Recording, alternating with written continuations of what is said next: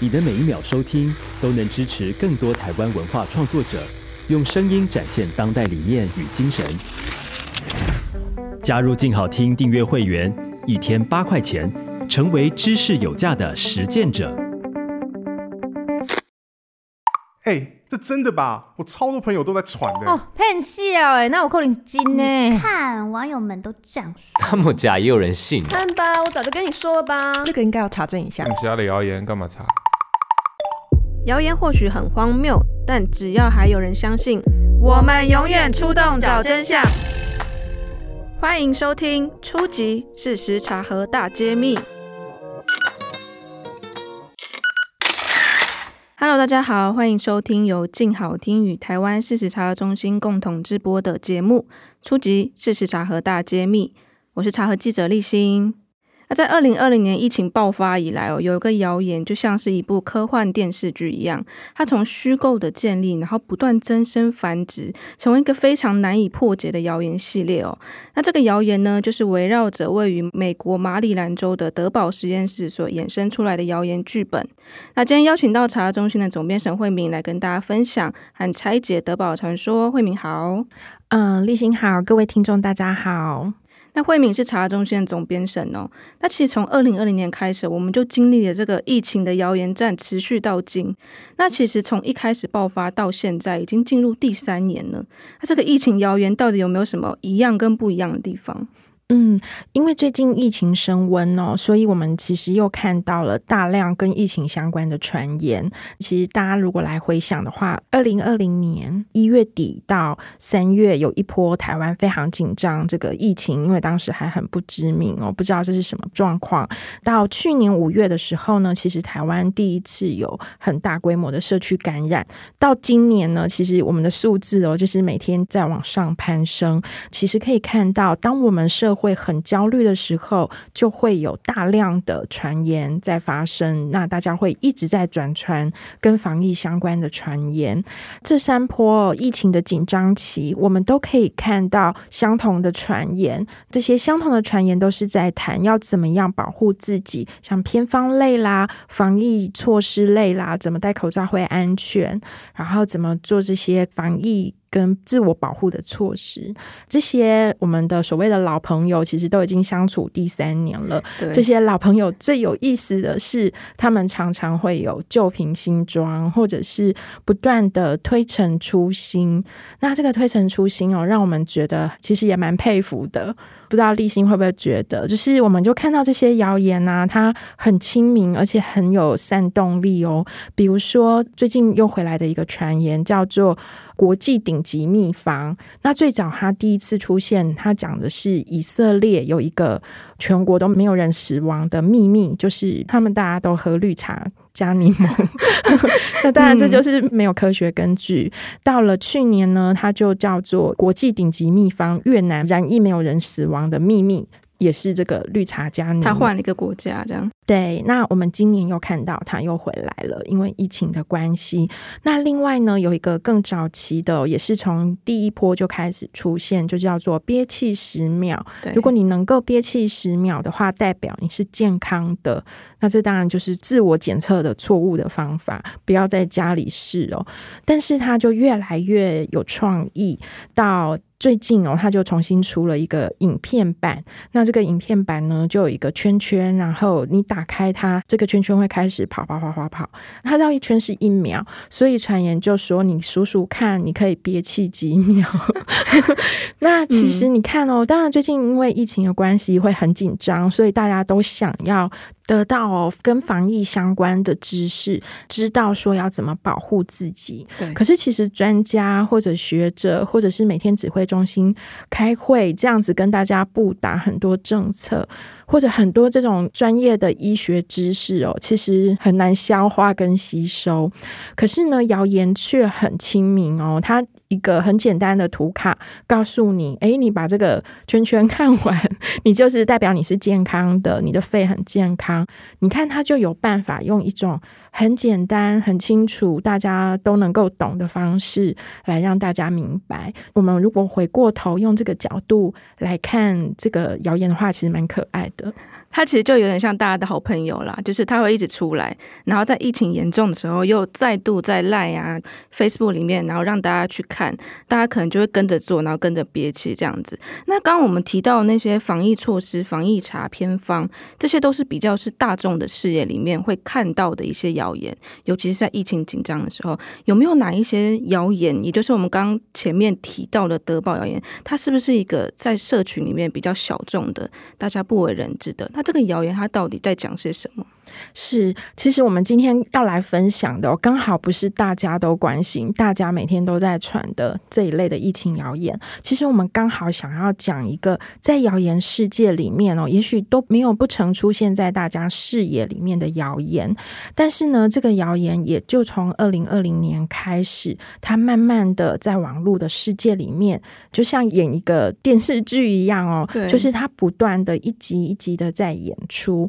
那台湾事实查核中心从二零二零年开始处理跟疫情相关的不实讯息，其实我们等于就跟着这个谣言系列已经有接近三年的时间了。那我们刚好可以来这个时间点跟大家分享这一个大家可能不在大家视线里面，但是它慢慢的在网络的世界里面已经构筑而且有丰富剧情的一个谣言，那就是病毒是从美国德堡来。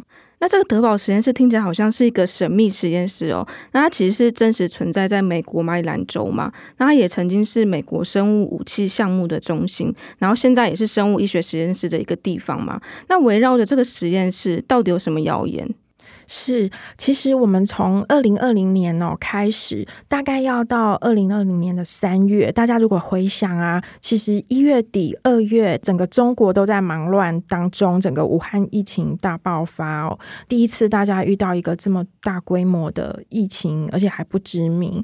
台湾呢，当然就是很严阵以待哦，也很紧张，一直到三月的时候，因为 COVID-19 的关系，传到欧美，开始有疫情升温，那。这中间呢，其实我们就看到了一个系列，这个系列就是德宝的生物实验室，在三月的时候，其实有各式各样的病毒起源的传言。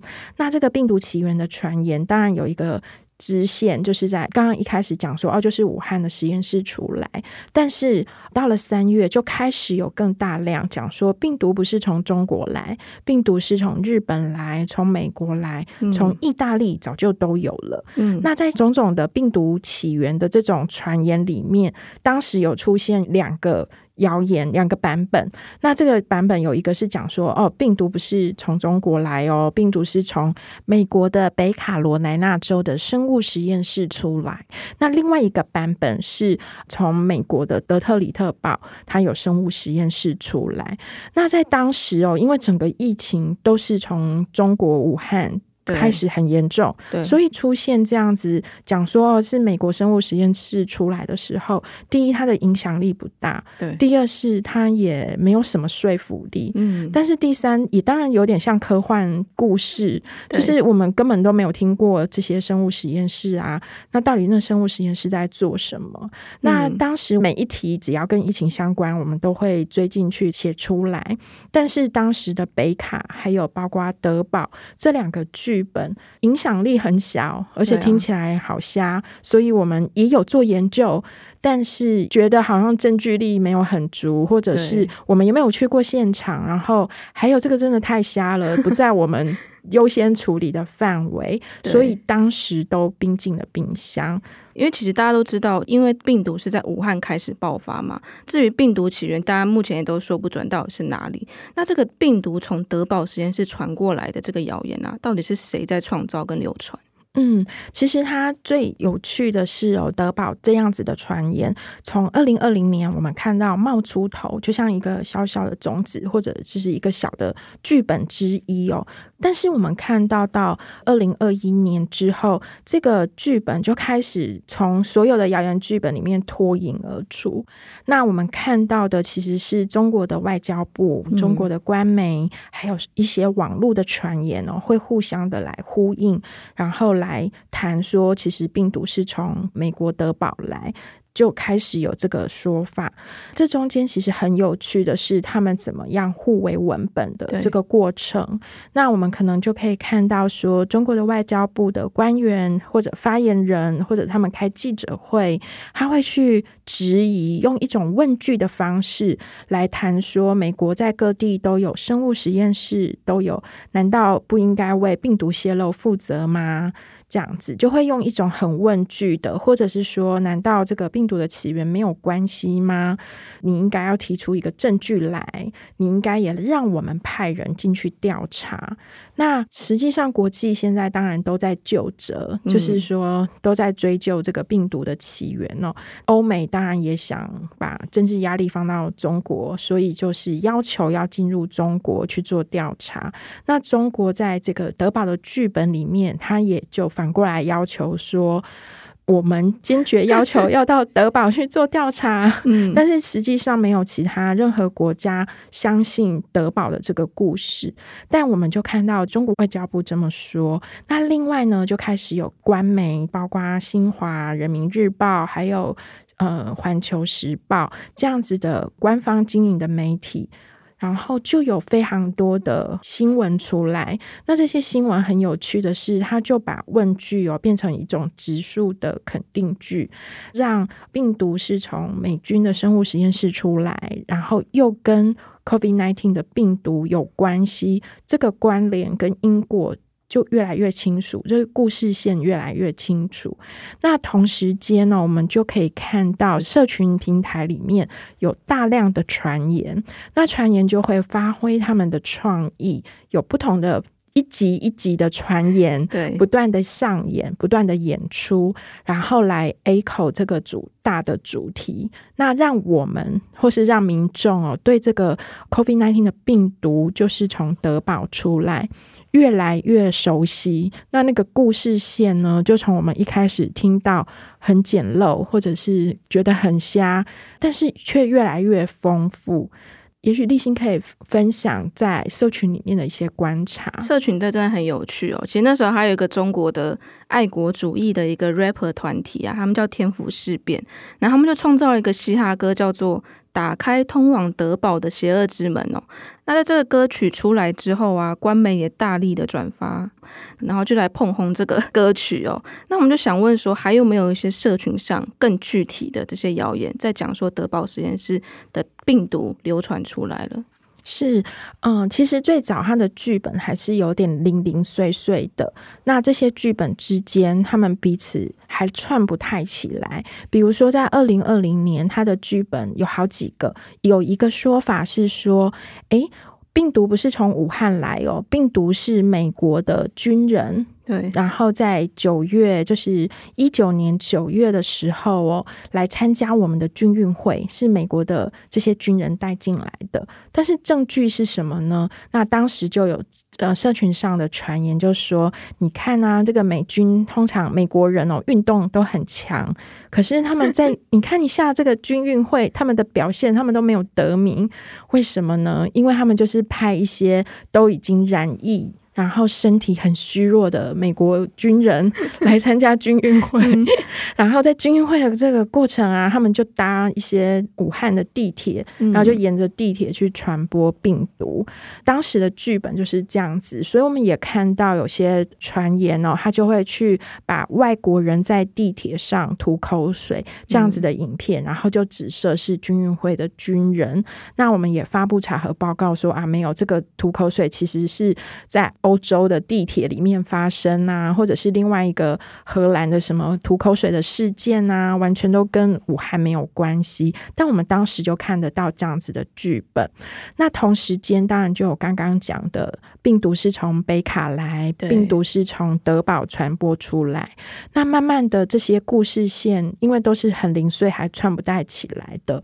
那慢慢的就开始有说法说，诶，是美国的军人哦，带着这些泄露的生生物实验室的病毒到中国来，那我们就看得到。那一直到二零二一年，其实这个德宝的故事剧本就脱颖而出，变成一个主角，嗯、就越来越多跟德宝相关的。那我们在二零二一年的时候，其实也破解了很多则跟德宝相关的查核报告。都在讲德堡生物实验室有病毒外泄这样子的议题，故事的情节就越来越多。那到了二零二二年哦，其实年初的时候有一个哈萨克的动乱，当时我们就已经可以看得到，也有讲到，诶，美军在当地有设生物实验室啊，里面都在研究 COVID-19 的病毒啊。那现在有动乱，有示威者把它占据了，然后里面的病毒就会外泄。这个实验室平时在做这些很神秘的勾当，现在也被揭露出来了，就有这样子的传言。那我们追进去的时候，就发现很有趣的是，其实是俄国在放这样子的谣言，俄国的媒体，包括俄国的官方，都在当地放这样子的传言。那当然也让疫情很严峻的当地人会对这个话题，或是会对美军也会有一些情绪。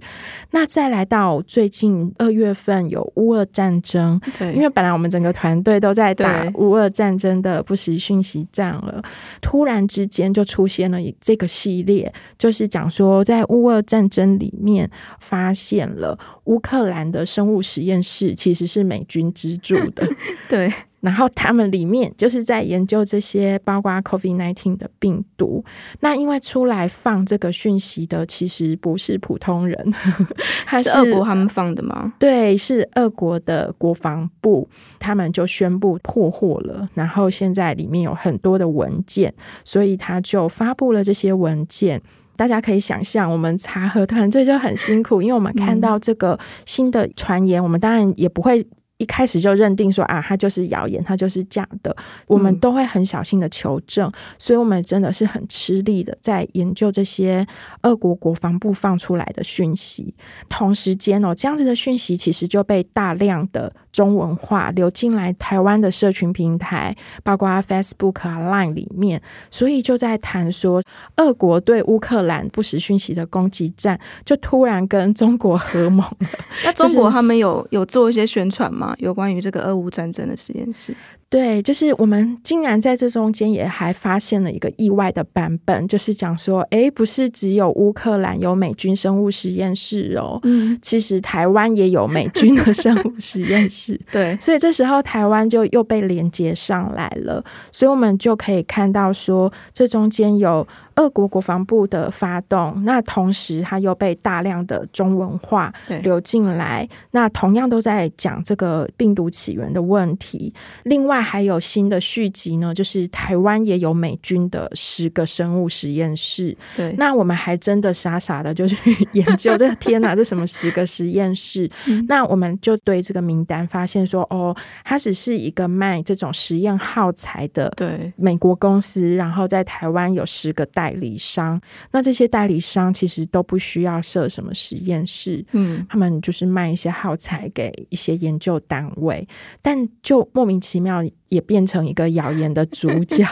我觉得对民众来说，他们可能会不太了解实验室的做法是怎么做，所以当看到这个名单的时候，就会想说：哇！美军怎么在全世界都在设实验室？他们是不是在串联一个阴谋哦？从德堡实验室衍生出来的谣言非常多，包括像是哈萨克啊，还有乌俄战争，以及甚至到台湾都有。那有没有一些案例是查核中心非常辛苦的破解，然后又把它破解出来的？慧敏可不可以分享一个印象深刻的？是，其实应该是说血泪斑斑，就是没有破解的。然后或者很辛苦的研究，很辛苦的跨国去做很多的联系。这种的冰在我们的冰箱里面的居多，但是呢，嗯、呃，还是有成功破案的。在日前哦，就发布了一个查核报告，是谈到说日本七三幺部队跟德堡实验室有一个历史的关联。嗯，那他运用了 NHK 的纪录片作为一个话题，或者做一个连结来取信大家。他就是 NHK 真的有发布一个日本七三幺部队的。纪录片，但是七三幺部队里面并没有谈到他跟德堡之间的联系。传言呢，就等于开始自己编这个故事哦。那他谈的就是这个七三幺部队的头哦，是石井四郎。他在战败之后呢，其实就被美军透过谈判，呃，他为了不让自己入罪哦，所以就。愿意接受被接到德堡去。当时除了他之外，还有四百位他的部下一起被接到德堡，所以他们就把七三幺部队在中国的这些很残忍的一些罪行研究成果，就一并的交给了德堡。这个其实是一个还蛮巧妙的传言，很高明的一个谣言。但我们后来就破解它。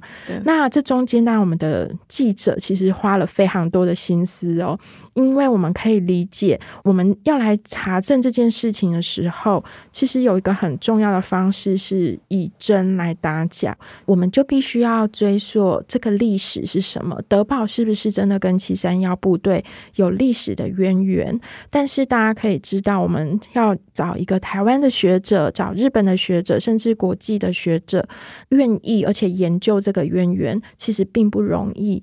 第二个是说，即便学者告诉我们没有关系，或者说我们找不到相关的学者来说明这件事情，那历史哦，它没有被记录成册，它没有被研究，是一个很可能的事情。有可能这中间真的有什么样的历史联系，有什么样的历史连带，而没有人研究，所以它没有被记录下来。最后都没有成功找到可以来说明这件事情的历史学家，即便有找到有研究的历史学家，他也不敢这么肯定的给了一个答案。嗯，从真来打假其实很困难，所以后来我们选择了另外一个途径，就叫做以假打假。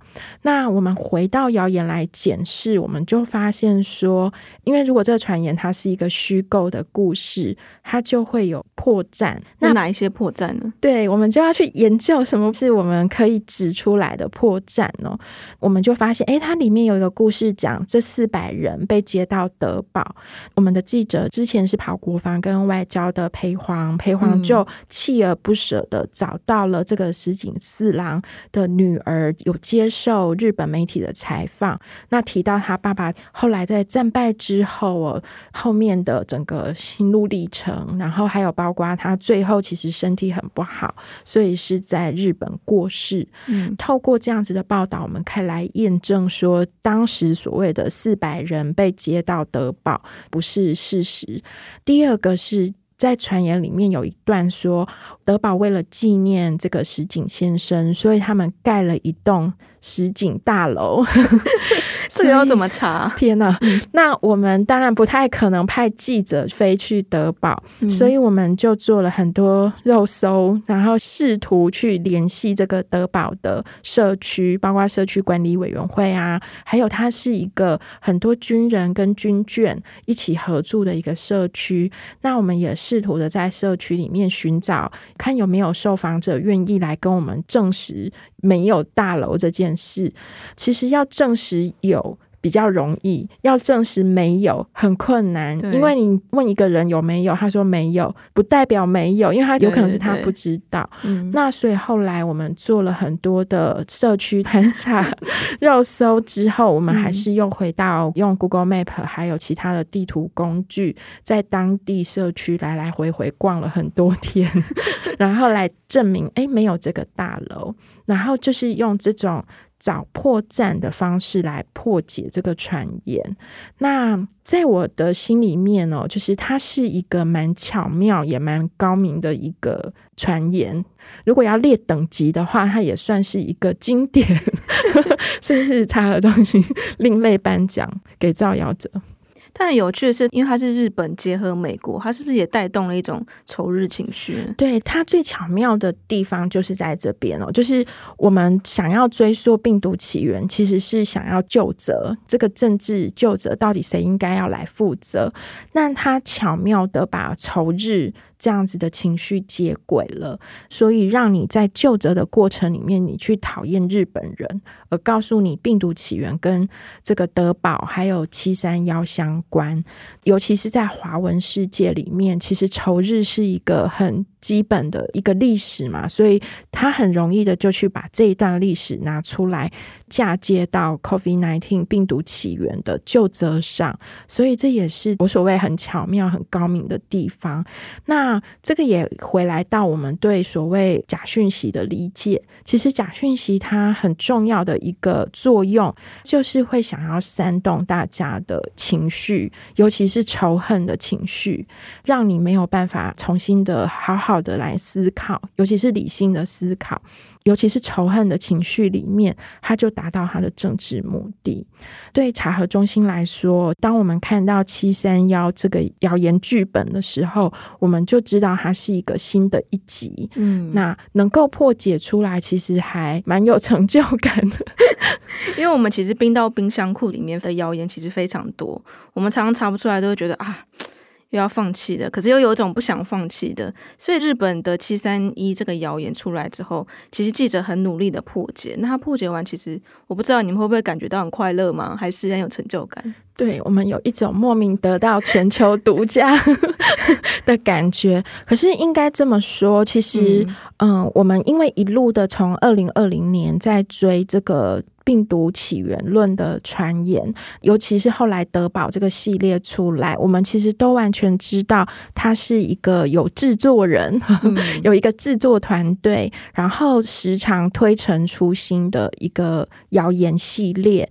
那这个谣言系列，它最有趣的就是它像是蜘蛛网一样哦，就是说，当我们一不留神的时候，它可能第一次第一集出来，它就拉了一条线，嗯、那慢慢的又有第二集。它又拉了另外一条线。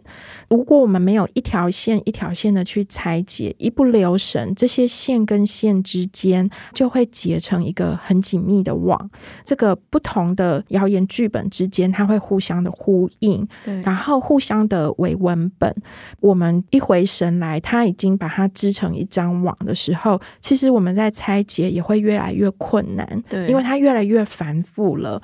这也是为什么这个谣言每一集。再出来，我们就尽量的去拆解它，因为我们完全知道它背后是一个制造团队，然后他们有一个政治的意图，他是在虚构了一个故事，所以我们每一集哦都要出来指指点点，说，哎，这个故事有破绽啊，那哪里是破绽？这样子，如果我们这一集没有出来指正它，到下一集他又把上一集的剧情又放进来。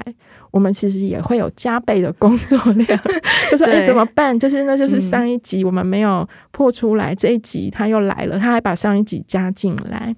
那当然破解出来，大家从外面看起来就是，哎，这个传言好像我都没有看过。对啊，你为什么要做这一集？嗯但是对我们来说，真的是无比的高兴，就是有一种很有成就感的感觉。